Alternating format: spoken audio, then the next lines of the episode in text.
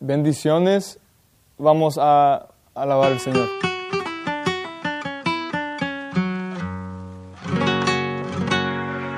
Si tuvieras fe como un grano de mostaza, y eso lo dice el Señor. Si tuvieras fe como un grano de mostaza, y eso lo dice el Señor. Si tuvieras fe, es un amor que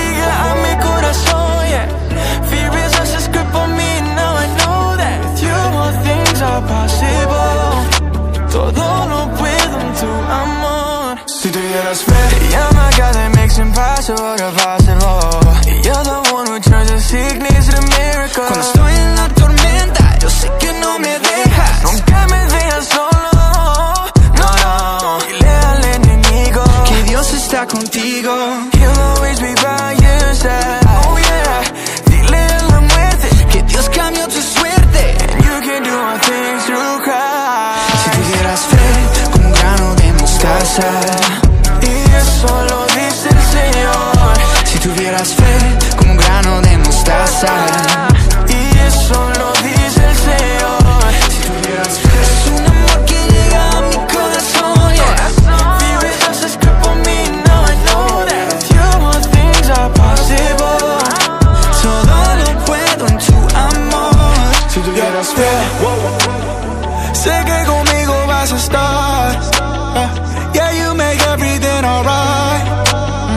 Esa montaña le diré, even when I feel heathen. Got with you, I know I win. Renuévame, como Marcos, ven. Toda mi alma yo te entregaré. Escuché tu llamada, me entregas cada batalla. Con un grano de mostaza voy a romper. Si tuvieras fe, como un grano de mostaza. Y eso lo dice el Señor. Si tuvieras fe, un grano de mostaza.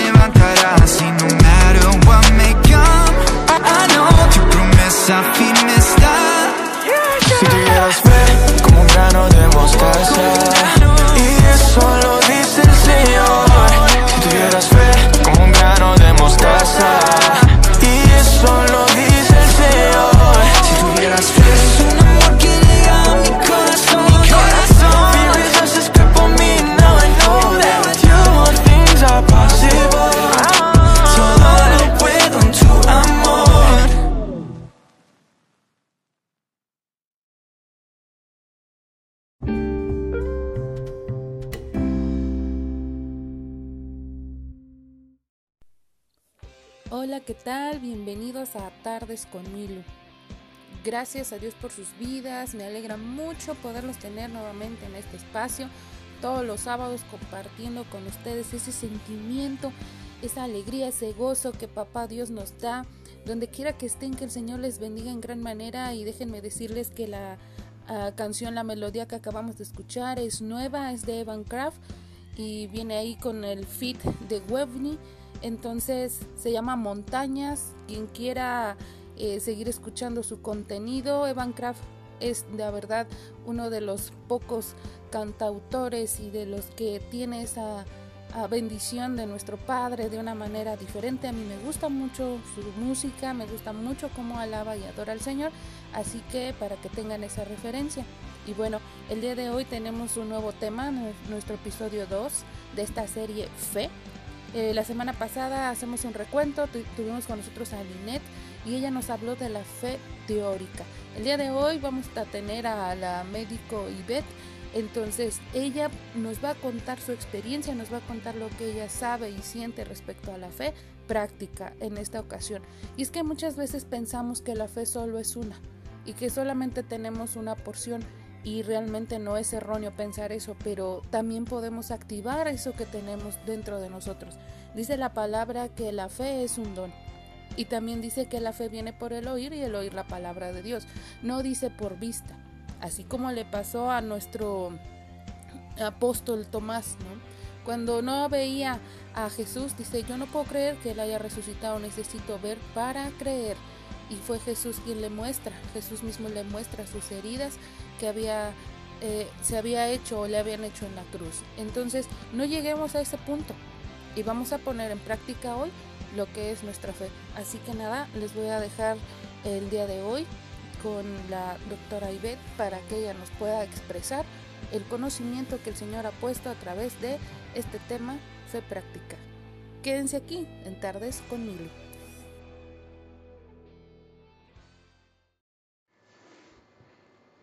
Hola, ¿qué tal? Buenas tardes. Eh, les saluda Iveda Espinosa. Es un gusto volver a compartir con ustedes en este espacio Tardes con Milu. Agradecida por la invitación. Eh, en este tiempo quiero compartir con ustedes um, uno de los elementos más esenciales que el humano tiene en su vida. Normalmente el humano necesita de amor para suplir sus, sus necesidades. El humano necesita de amor para poder vivir, pero hay algo que complementa al amor. Nosotros sabemos que el amor es Dios. Y para poder tener amor, tenemos que creerlo. Tenemos que creer en, ese Dios, eh, en ese dador de vida, en ese dador de amor. Entonces, el día de hoy quiero compartirles sobre el elemento llamado fe. La escritura nos dice en Hebreos 11.1, es pues la fe, la certeza de lo que no se ve y la convicción de lo que se espera. Podemos comprender con este pequeño texto que con ese elemento nosotros podemos estar convencidos de que puede suceder aún aquello que todavía no es visible ante nuestros ojos pero que necesitamos estar convencidos de eso que nuestros ojos quieren ver para que podamos llevarlo a cabo. Eh, existen varios tipos de fe, pero sin embargo quiero ponerles un ejemplo de cómo cada uno de nosotros, desde su diario vivir, experimenta un granito de fe aún en las cosas cotidianas y mínimas. Pongamos el ejemplo de un día típico de trabajo, un día laboral, donde nosotros, después de haber realizado muchas actividades exhaustivas eh, relacionadas con nuestra área específica, pues esperamos poder llegar a casa, eh, relajarnos, tomar un baño y llegar a ese lugar de aposento y de descanso donde estaremos eh, reposando con la certeza y la esperanza de que una vez que nosotros eh, tengamos ese tiempo de relajación, de sueño, podamos despertar con los ojos abiertos a la mañana siguiente. Esa simple esperanza y convicción que cada uno de nosotros tiene al dormir confiado es fe pero podemos dormir confiado y con esa esperanza porque sabemos que tenemos a alguien, que en este caso es Dios, que nos estaría ayudando y cubriendo en esas áreas específicas. Otro ejemplo muy sencillo es cuando al despertar y querer bajar de la cama, ¿qué es lo que esperemos que está en el suelo? Nuestro calzado, nuestras sandalias, ¿no? Con ese simple hecho de tener la esperanza de que están ahí, estamos desarrollando otro poco de fe. Como último ejemplo que quiero mencionar de nuestra vida cotidiana, es cuando nos dirigimos a un grifo de agua y giramos la llave ¿Qué es lo que esperamos? Que salga agua, correcto. Podemos observar que a nuestro diario vivir tenemos la necesidad muy importante de, contar con ese elemento esencial en nuestra vida, que es la fe. En las escrituras encontramos a diferentes hombres que en diferentes historias, en diferentes tiempos, en diferentes contextos, desarrollaron este elemento esencial en su vida, la fe. Un ejemplo de ello es Noé, quien recibió la indicación de crear una barca porque algo muy grande se acercaba. Él no sabía qué era lo que iba a suceder. Mucha gente no confió en él, pero él decidió aplicar su fe y obedecer a la indicación que le fue dada. A pesar de que parecía algo incierta la indicación, algo fuera de lo, cotidiano, algo innecesario, él creyó. Creyó en esa indicación que se le había dado y construyó esa arca con las medidas específicas que se le habían indicado. Cuando llegó el tiempo del diluvio, él se dio cuenta que haber hecho caso a esas indicaciones era una gran aplicación de su fe, porque él creyó en esa indicación que se le dio y estaba convencido de que necesitaba cumplir esa petición que venía de parte de Dios. La fe es algo que nos ayuda a vivir confiados. Otro ejemplo que tenemos en la escritura es la vida de Daniel, un chico de obediencia que fue enviado a Babilonia, una ciudad llena de pecado, de dioses extraños, de imágenes, de idolatría. Pero él tenía su fe muy desarrollada, muy grande y muy confiada en Dios, en que aún pasara lo que, lo que el mundo quisiera, Dios no lo iba a desemparar y estaba confiado de lo que podía suceder. él propuso en su corazón no contaminarse con las cosas de aquel tiempo. Se establecieron diferentes reglas en ese reinado. Una de ellas era de que nadie podía adorar a otro Dios que no fuera el que el rey indicaba. Sin embargo, la fe de Daniel era tan grande que él sabía que, a pesar de que se arrodillaba tres veces al día, el Señor lo iba a proteger. Muchas personas no estaban de acuerdo con su fe y querían hacerlo caer de una u otra forma. Hubo quienes se pasaron vigilándolo de cerca para poder delatarlo ante el rey. Y a pesar de que el rey mm, sabía que no estaba en lo correcto con adorar a otros dioses, pues había dado su palabra de que a todo aquel que adorara a dioses extraños, bueno, a dioses ajenos a su territorio, pues iba a ser lanzado al foso de leones. Con el corazón contristado, aplicó esa sanción a, a Daniel. Sin embargo, Daniel, muy confiado, muy confiado, como la palabra lo dice, con esa convicción de que, de que él servía y adoraba al Dios correcto, con esa certeza de que a él nada le iba a pasar, decidió entrar a ese foso de leones. Imaginen leones hambrientos, leones feroces, leones que quién sabe cuánto tiempo tenían sin ser alimentados, al ver entrar carne fresca a su foso. ¿Y pues qué creen? Quizá algunos de ustedes ya conocen esa historia. No sabemos qué fue lo que sucedió, pero Daniel aplicó su fe y esos leones no le tocaron ni un cabello de su cuerpo. Como ese ejemplo, también tenemos el de sus tres compañeros, que eran Sadrach, Mesach y Abednego, quienes al no cumplir las reglas de aquel tiempo fueron introducidos a un horno de fuego.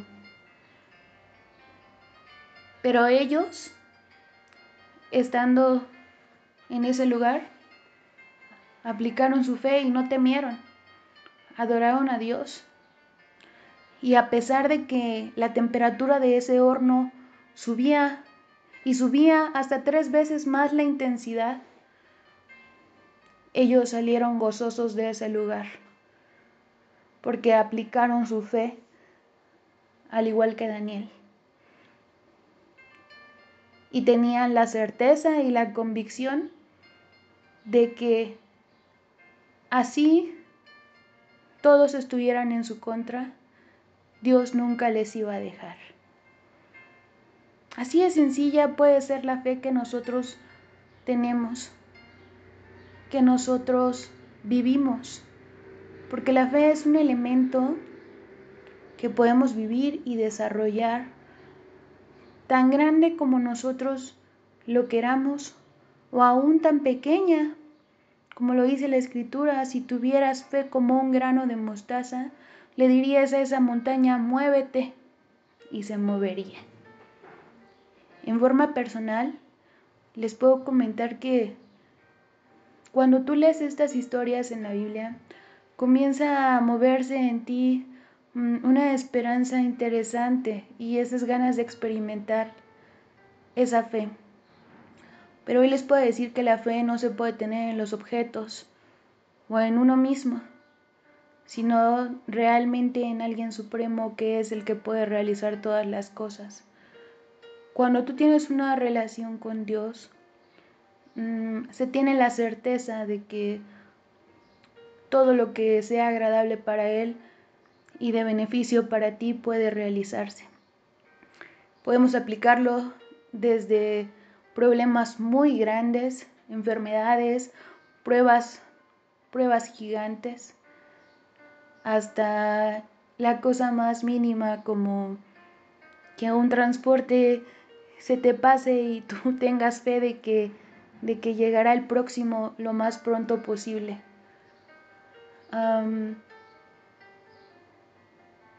Depende mucho de ti, hermano. Eh, de qué tanto tengas esa confianza en el Creador, de la fidelidad que tú has visto en ese quien te dio la vida.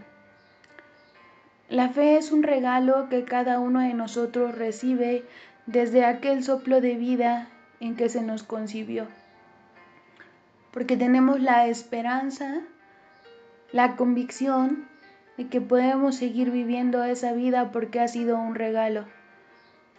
Sin embargo, nosotros decidimos qué tanto la alimentamos, con nuestra constancia, con nuestra intimidad con Dios, con nuestra relación con las escrituras.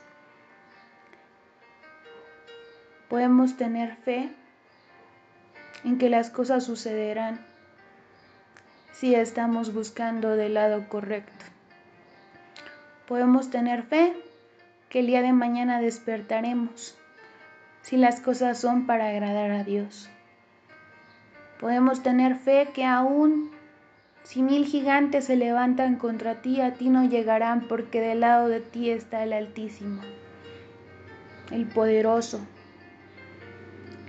Y me gustaría terminar con un ejemplo más, que fue aquella fe que aplicó un pequeño pastorcillo indefenso, de estatura mediana quizá, de cuerpo no tan fornido. Estoy hablando de David, quien tenía la certeza de que el Dios de los ejércitos estaba con él y le cubría ante todas las cuestiones, que a pesar de que él se iba capacitando poco a poco, siendo un simple pastorcillo que cuidaba ovejas y las defendía, pudo cuidar a su pueblo y defenderlos con esa fe que él fue desarrollando poco a poco en su Dios, en el Dios de los ejércitos, que era quien lo respaldaba. A pesar de que había muchos soldados valientes, de que había mucha gente con entrenamiento, nadie tenía el valor de poderse enfrentar a Goliat.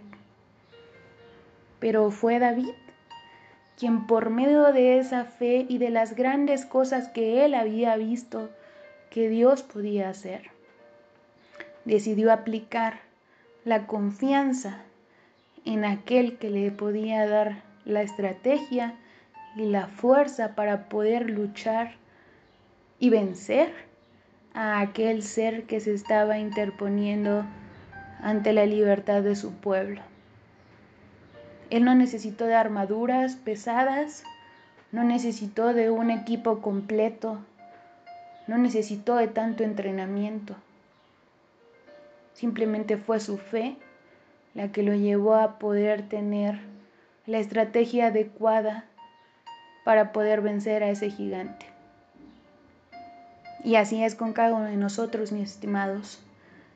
Si tú tienes una fe tan pequeña, como un grano de mostaza, pero la desarrollas diariamente con esa relación íntima con Dios, con esa hambre de poder conocer la historia de aquel ser maravilloso que te dio la vida.